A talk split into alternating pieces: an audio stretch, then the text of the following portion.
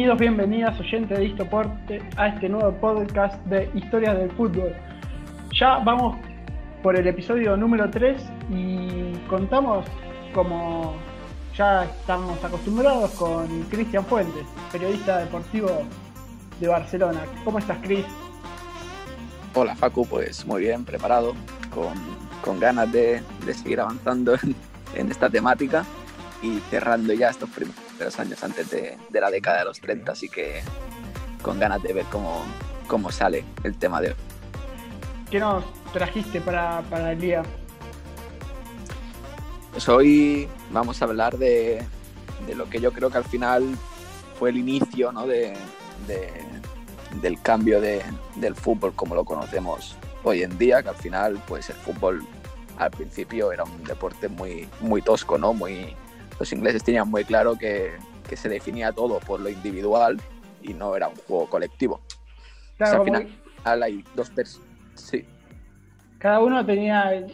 Eh, no, había una función prácticamente eh, táctica. Exacto. A, los principios. Eso no. Iban todos detrás de la pelota. ese juego combinativo era, era todo pues muy rudimentario, ¿no? Muy como, como al inicio, cada jugador sabía hacer lo que sabía y no existía nada más. Entonces al final hay dos personas, ¿no? Yo creo que son al final las, las que más hicieron por cambiar eso, que primero fue Hugo Meiser y después Jimmy Hogan. Y, y, y de ellos vamos a hablar hoy, porque al final es un poco esto, ¿no? Nosotros tenemos como el juego combinativo o el famoso tiki-taka del que tanto se habla estos últimos años con Pep Guardiola, pero muchos años atrás también hubo alguien que pensó en un juego así y lo llevó a cabo. Entonces, obviamente en ese tiempo era mucho más novedoso, incluso en Inglaterra, eh, siendo uno de ellos, eh, Hogan inglés, no lo querían por, por jugar de esta manera, pero a su vez aportaron mucho al, fútbol, tanto a nivel colectivo de juego de equipo como en la creación de competiciones, de lo que también hablaremos. Y por lo tanto creo que es un punto importante en la, evolución del fútbol y que es imposible pasar a la década de los 30 sin hablar de ellos. Por lo tanto, hoy toca hablar de Meisel y de Hogan. Perfecto, Chris. Ya estuvimos hablando de los comienzos, de la creación de la Football Association, de los trofeos, también de el trofeo más antiguo como la FA Cup y también de los Juegos Olímpicos, los primeros campeones que nos habías traído en la primera edición. Y me parece un excelente punto el que, el que comentabas, Chris, eh, empezar a hablar de la, de la táctica en el fútbol, de cómo se fueron implementando las primeras formaciones, eh, cómo se fueron creando los primeros equipos que trabajen como tal en pos del objetivo de ganar. Así que estamos eh, con este austríaco que fue como fue Hugo Miles, eh, padre, si se quiere, ¿no? De, la formación táctica, al igual que el inglés de Jimmy Hogan. ¿Por cuál te, ¿por cuál te gustaría eh, arrancar? Empezaría primero por Mason, porque al final por bueno, pues por edad y demás, ¿no? Es el que toca primero y es un poco el que luego, conociendo a Hogan, le, le aplica un poco su forma de pensar y juntos crean una locura total en el fútbol europeo. Pero primero Meisel también porque su paso por el fútbol es bastante más breve que Hogan, que ya lo veremos porque Hogan al final fue futbolista y jugó en primera división de Inglaterra. El caso contrario que Meisel, porque Meisel eh, empezó a jugar a fútbol a finales del siglo XIX en el Viena Cricket and Football Club como extremo, pero tuvo una experiencia muy breve como jugador y entonces ya a, una corta edad se retiró del fútbol y entró a formar parte de la Federación Austriaca de Fútbol, ya que él consideraba que bueno, pues tenía unos ideales que, que iban a evolucionar mejor dentro de la federación que no como, como jugador, porque creía que dentro del campo no, no lo podía enseñar debido sobre todo a eso, ¿no? de que a, los, a sus compañeros, los jugadores con los, que, con los que participaba en el campo, no tenían su misma idea de fútbol y por lo tanto no le permitían destacar nunca. Claro, Entonces, perdón, Chris, pero de esa manera es bastante complicado jugar. De, cada es individual, este juego colectivo no iba a ser llevado a cabo. Y otra cosa que quería eh, apuntar cuando mencionaste el Viena Cricket and Football Club es eh, algo que estuvimos hablando al principio, ¿no? De cómo eh, los ingleses fueron expandiendo a todo el, a todo el mundo prácticamente este, este deporte, porque ya si tomamos fútbol and cricket, eh, claramente llegó de la mano de, un inglés o de alguien que estuvo por Inglaterra y se enamoró del deporte y lo trasladó a su, a su país. Sí, exacto. Al final la mayoría iba evolucionando de esta forma, o sea, por, por Europa y más por la parte del Danubio, digamos, ¿no? Pues hay mucha zona industrial, de hecho es la, principal fuente de ingreso, digamos, de estas ciudades, es la zona industrial y muchos ingleses se marchaban allí. Y por lo tanto, si nos dirigimos a los inicios de, de Hungría, Austria, Suiza, eh, nos vamos a encontrar con que República Checa, sobre todo, con que la mayoría, pues, pues se crearon principalmente por, por inmigrantes ingleses, ¿no? Digamos, en aquel entonces. Y efectivamente en Viena, pues fue como el 90% de las ciudades de un trabajador industrial inglés que se marchó a, a Viena y creó el, el, equipo de fútbol. Entonces, esto es una línea de tendencia, yo creo que, que coincide con, con, la mayoría de casos. Y ahí en Viena, pues es donde, donde Meisel empezaría a jugar, ¿no? Como, como estábamos diciendo. Claro, ¿y cómo fue eso de, bueno, tuvo que haber hablado con sus compañeros para llevar a cabo un juego más, más colectivo? ¿Cómo fue ese juego que fue desarrollando? Claro, era la hora de estar como jugador, que solo estuvo tres años como extremo en el, en el Viena Cricket and Football. Eh, pasaba una cosa que él, yo creo que era un poco adelantado a sus tiempos, ¿no? Se tiene una forma de pensar que fácilmente encontramos ahora, pero hablando de que estamos hablando de 1905, cuando jugaba en, en el Viena por lo tanto no, no iba acorde con sus compañeros. Y si él tenía una, ideología de jugar de, de, pase y movimiento y juego combinativo, pero el resto era imposible adoptarles esa ideología, pues no, no encajaba nunca. Entonces el propio entrenador era el que decidió que no, no estaba hecho para jugar a fútbol y por lo tanto pasó a formar parte de la Federación Austriaca, que llegó incluso a ser secretario general con el paso del tiempo, así que allí sí que tuvo una buena carrera dentro de la federación. Ahí sí, exactamente. Un genio incomprendido dentro del campo, pero no tanto afuera. Exacto.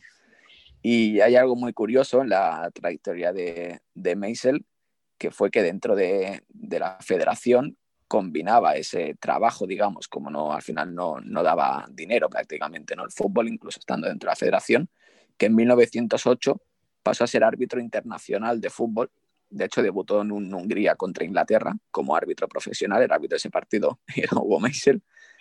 Y en 1912 fue uno de los árbitros asignados para los Juegos Olímpicos de Bélgica en Amberes. O sea, también como árbitro hizo, hizo bastante carrera. Y ese, esos Juegos Olímpicos de 1912 fue el punto de inflexión en el que la gente decidió escuchar a, a Meisel siendo árbitro. Y en 1913, el año siguiente, le hicieron cargo de la selección austríaca de fútbol. O sea, le, cambió la vida por, por, completo en esos Juegos Olímpicos a Meiser. La verdad que realmente sí, sobre todo porque para que escuchen a un árbitro y le den la oportunidad de trabajar en lo que él creía y en sus ideales de cómo llevarlo a cabo, teniendo en cuenta que eh, en aquel momento los jugadores estaban con otra mentalidad, es realmente fue un, un evento bisagra para, para el austríaco. al final todo coincide con que dentro de la federación pues era fácil, entre comillas, que le pudieran dar la oportunidad en algún momento de, hacerse cargo de la selección austríaca de fútbol. Pero fue allí porque a pesar de haber arbitrado ya muchos partidos internacionales, como fue aquel Hungría-Inglaterra, insistían que los, los, países del extranjero, de fuera de Austria, eh, tenían mucho margen de mejora también, o sea que él podía aportar a todo el fútbol europeo mucha mejoría, pero fue realmente en esos Juegos Olímpicos donde participaron más países, donde pudo demostrar que, que era verdad, que al final todos los equipos jugaban de una misma forma y que si se aplicaba un cambio, pues podía, podía aportar mucho y ser Austria el pionero de este cambio que, que es como pasó al final. Exactamente, ¿no? Fue, eh, él conformó este, el famoso Wonder Team, que ha llevado a, Austria a jugar varias, varias definiciones de torneos internacionales.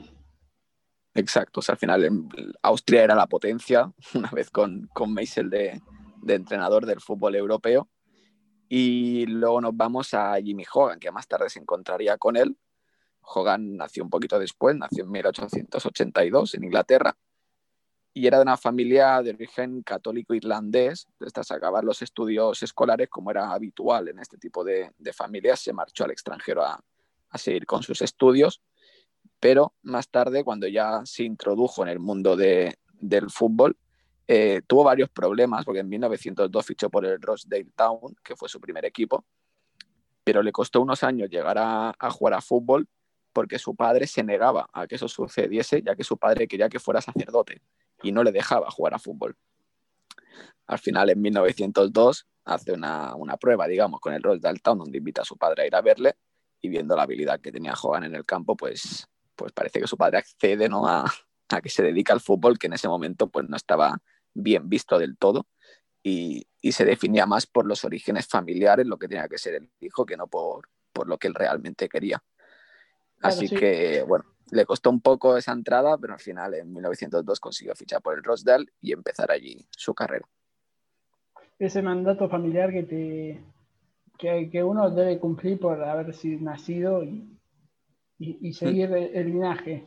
Por suerte llegó, eh, pude ver padre y haber el partido y realmente eh, también, ¿no? Eh, flexibilizarle de su decisión y darle la oportunidad a Jimmy a seguir con lo que él creía que era lo suyo. Y, realmente Jimmy no, se equivocó, ¿no? No, no, desde luego que no. Y de hecho ahí en Rosdale, en su primer equipo, solo estuvo media temporada, ya de finales de 1902 a inicios de 1903, donde ya el Barley, que era un equipo mucho más importante, le, fichó y empezó allí, allí a jugar. Exacto. Eh, claro, el Barling que estuvimos hablando la otra vez, que fue el primer equipo que se le habían robado las, medallas. O sea, no, no fue por haber salido campeón de la FA Cup, no fue un equipo, en, aquel momento no, es que lo contrató un, equipo medio pelo a, Jimmy, sino... No, exacto. Por eso me refiero que en solo seis meses ya se dieron cuenta de, la calidad ¿no? de, de Hogan y, y se marchó al Barley. Lo que allí pudo estar muy poco tiempo porque luego por problemas familiares a finales de ese mismo año tuvo que volver a su ciudad natal y jugó en el Nelson Football Club, que es el equipo de, su ciudad, de hecho, de Nelson, en la provincia de Lancashire, y tuvo que dar muchos pasos atrás en su carrera para este un club que en ese momento era plenamente amateur, no, no competía de ninguna manera en competiciones más, más profesionales o con equipos más grandes como sería el Burnley.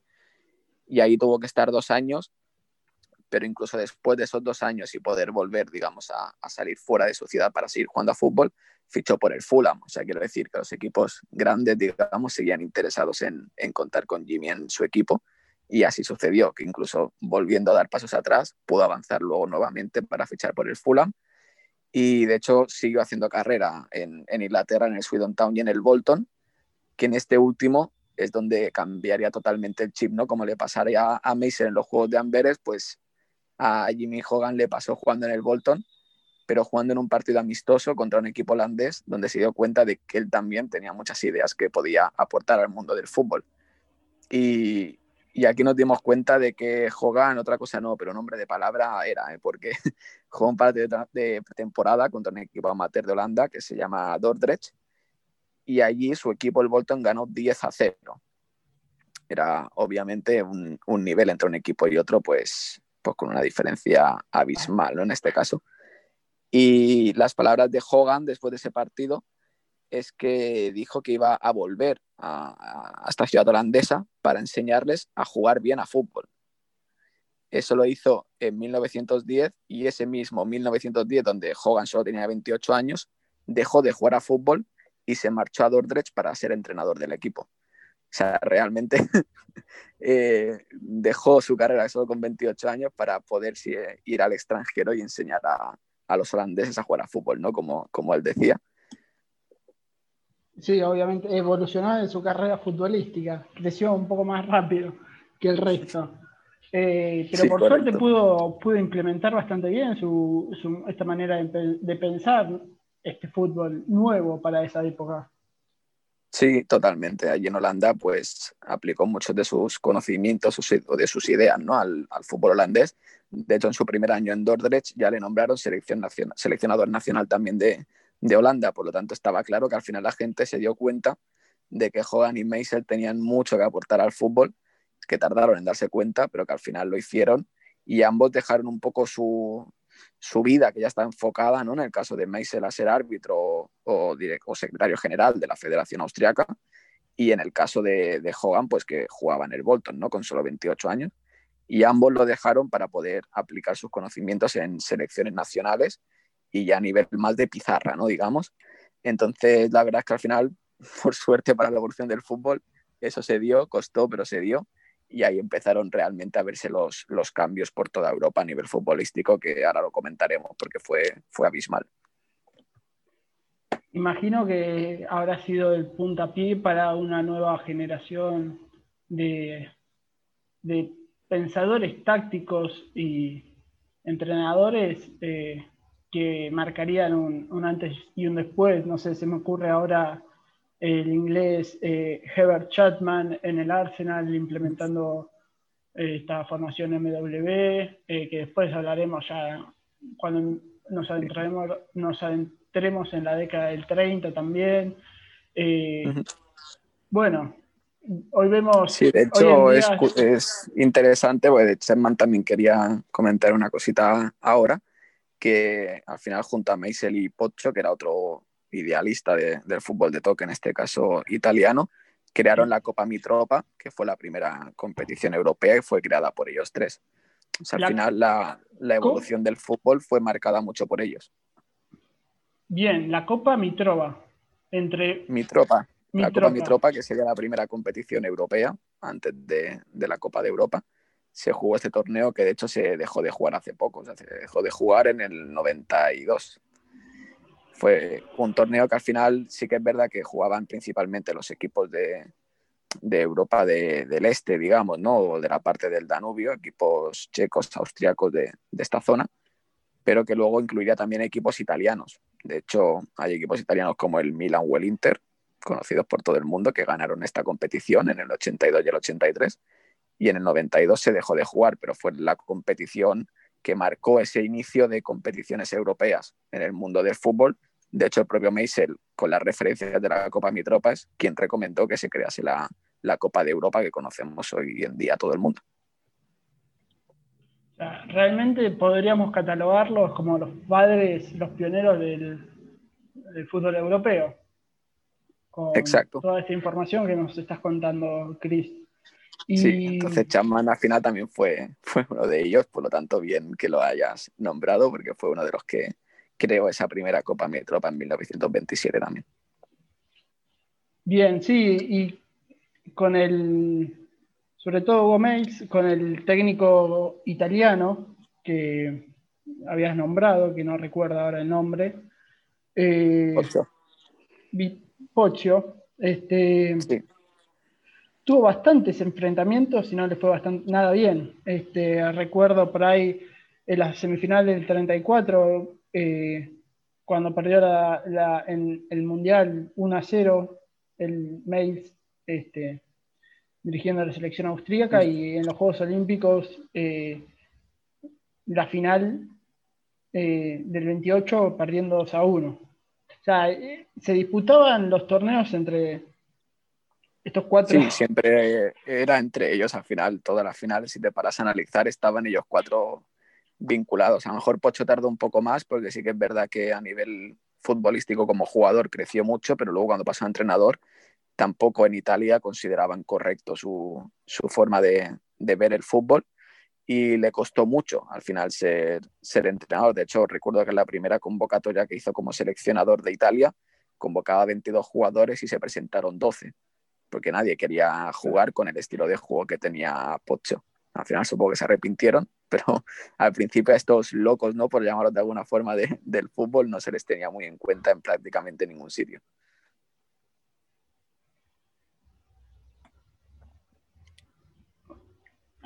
Sí, es bueno, lo que pasa con eh, es difícil instalar, digamos, ideas nuevas en, en este en el fútbol, digamos, imagínate ahora que ya debe estar todo inventado, eh, pero en aquel entonces eh, a los que llevaban las ideas novedosas también eran vistos con otros ojos.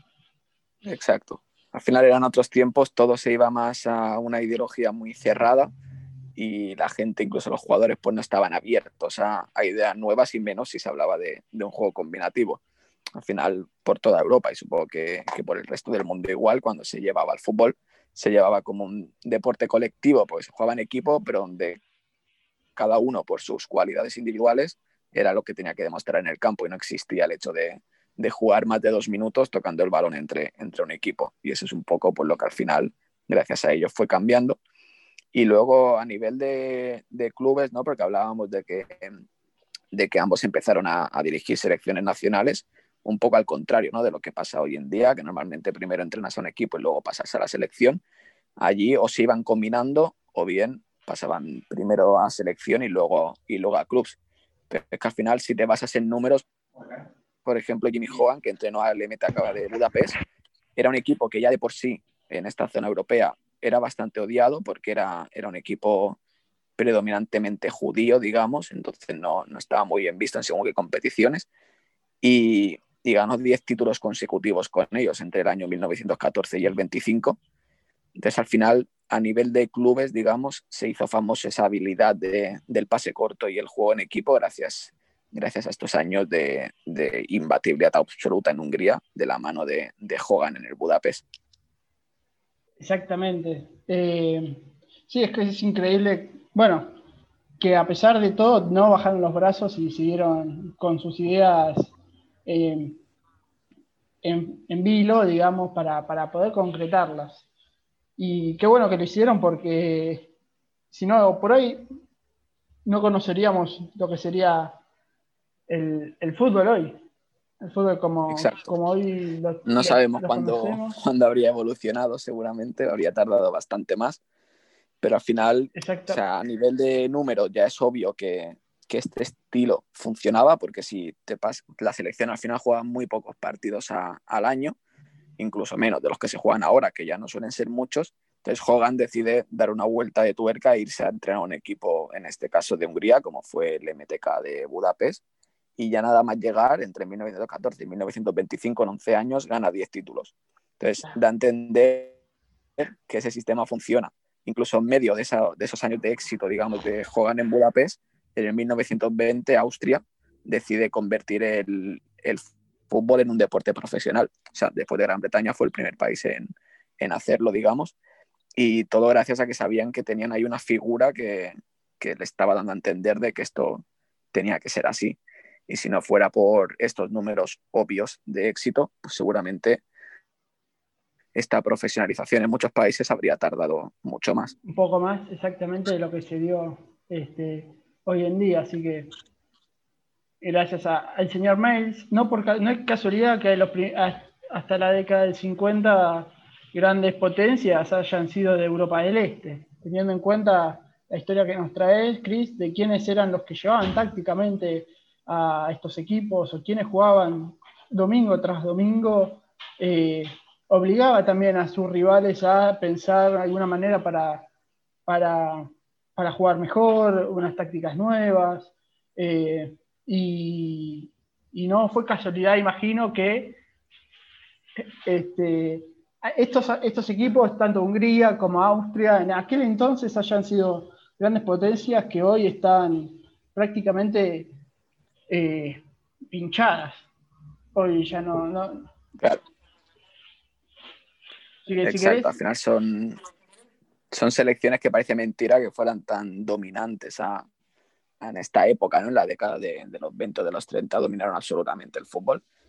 Y que más al final por el juego que no por, por resultados, ¿no? porque al final por X motivos, por, si te paras a mirar la, las estadísticas de resultados o de competiciones que ganaron, tampoco, parece que hayan dominado de, tan abundantemente, pero al final por juego la revolución total la, llevaron ellos, que además eh, Meisel y Hogan coinciden un poco por casualidad, porque en un partido que, entrenaba la Austria de Meisel contra Hungría, donde también estaba presente Hogan en aquel partido, Eh, se empata uno ese partido, lo cual fue una sorpresa porque al final Austria pues, era el, equipo más poderoso, digamos, ¿no?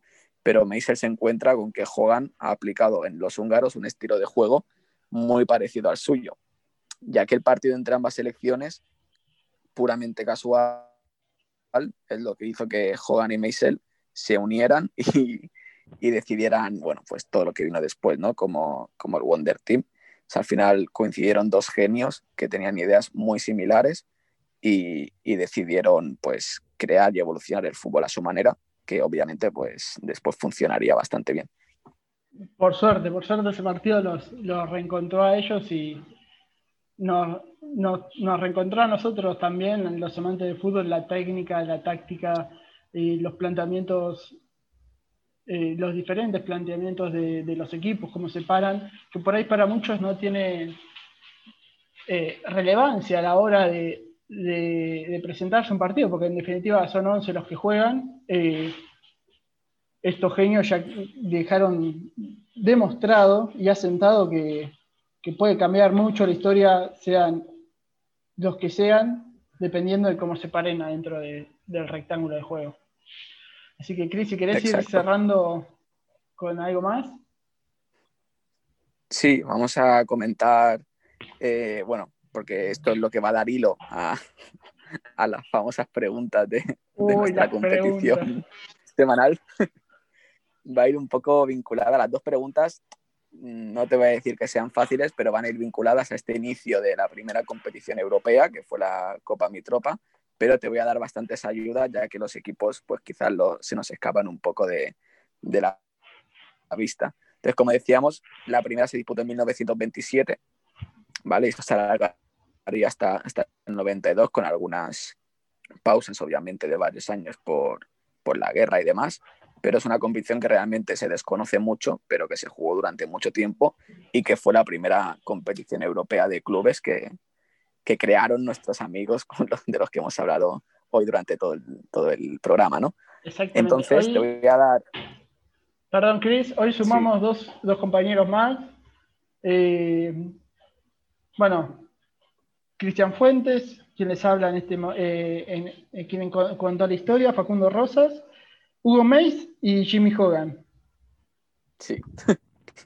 Ojalá les podríamos invitar, ¿eh? Ojalá, sí. Pero bueno, ya adaptamos sus ideas y las traemos a todos los que nos escuchen para, para que sepan un poco cómo, cómo, empezó este nuevo fútbol. Y, y, gracias a Dios que lo hicieron, la verdad. Entonces, te quiero dar cuatro nombres de equipos y te voy a hacer dos preguntas que vas a tener que, que las respuestas al final van a ir un poco vinculadas a estos cuatro equipos. Así que apúntatelos por si acaso. A ver, voy anotando los cuatro equipos de que disputaron en algún momento esta copa, la primera copa eh, sí, fueron, digamos, los Cuatro equipos, los cuatro equipos más populares en la época o que más éxitos tuvieron en esta competición y que te voy a hacer dos preguntas en las cuales la respuesta van a ser pues de una a un equipo y de la otra al otro, pero siempre dos equipos dentro de los cuatro que te voy a decir. Ok. De los equipos que te quiero nombrar van a ser el Esparta de Praga, por un lado. Esparta de Praga Bien. ¿Vale? Está, aquí sabemos todos un equipo checo que a día de hoy sigue compitiendo normalmente en competiciones europeas. Luego otro que, suele hacerlo es el Rapid de Viena, que va a ser el segundo equipo que te quiero nombrar. Bien. Que han tenido sus, sus grandes épocas también en el fútbol europeo. Sí, sí, desde luego. En el fútbol europeo han sido grandes del fútbol europeo.